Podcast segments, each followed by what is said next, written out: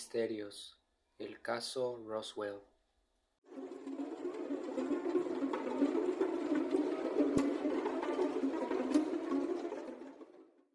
El 8 de julio de 1947 se publicó en la prensa el anuncio por el ejército de Estados Unidos de la captura de los restos de un platillo volante en un rancho cerca de Roswell.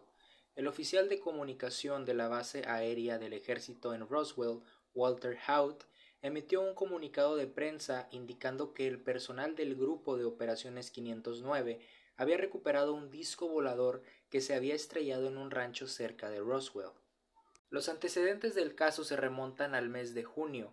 Mac Brazel, un granjero de Nuevo México, descubre unos restos dispersos por su rancho cerca de Corona, Nuevo México, y el 5 de julio da cuenta a las autoridades.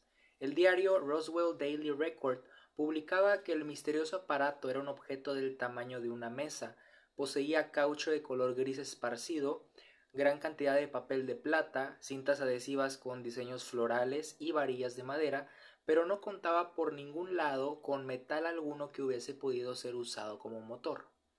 Tras la publicación del comunicado militar el 8 de julio y la visita a la zona de un alto mando militar, la versión cambia y se atribuyen los hechos al impacto de un gran globo del proyecto Mogul, con el que Estados Unidos pretendía espiar a la URSS.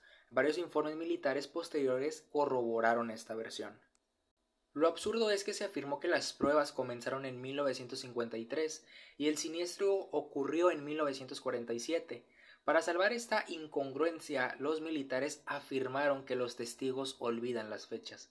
Esta explicación podría ser convincente, pero el suceso apareció en un gran número de rotativos americanos en 1947.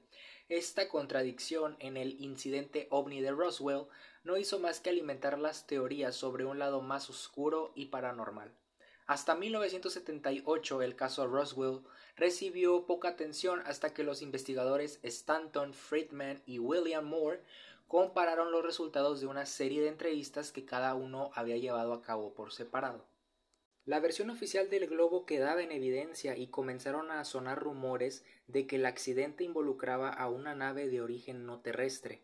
Una verdad es que el militar encargado de recuperar los restos, Jesse Marshall, siendo ya un teniente coronel retirado, declaró en varias entrevistas entre 1978 y 1980, año en que falleció, que lo que se mostró a la prensa no fue lo que él recuperó en el rancho de Roswell. Asimismo, afirmó que recibió órdenes directas del general Ramey para mantener cerrada la boca.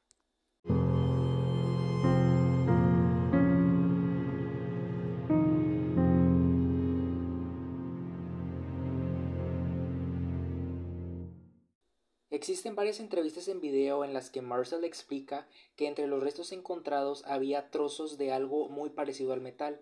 También cuenta que encontró algo muy similar a papel grueso, pero que también tenía una extraordinaria fortaleza y ligereza. El ranchero William Mac murió en 1963, pero otros testigos que vieron directamente los restos, como Bill Brazel, hijo del ranchero Mac o el hijo del teniente coronel Jesse Marshall, el comandante y médico de vuelo J.C. Marshall Jr., hicieron declaraciones grabadas en video que apoyan lo dicho por Marshall. Desde que las declaraciones de Marshall se hicieron públicas, otros militares directamente involucrados en los hechos, como el general Thomas Dubson, que aparece en las fotos del 9 de julio de 1947, no desmienten las declaraciones de Marshall, sino que también apoyan y las corroboran. Por ejemplo, existe una entrevista en video en la que Dubson afirma que la versión del globo fue una tapadera usada para persuadir la curiosidad de la prensa.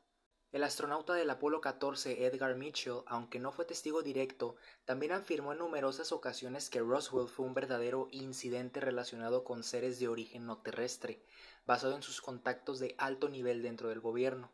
Yo he visto los expedientes secretos ovni y no hay duda de que hubo contacto con extraterrestres, dijo.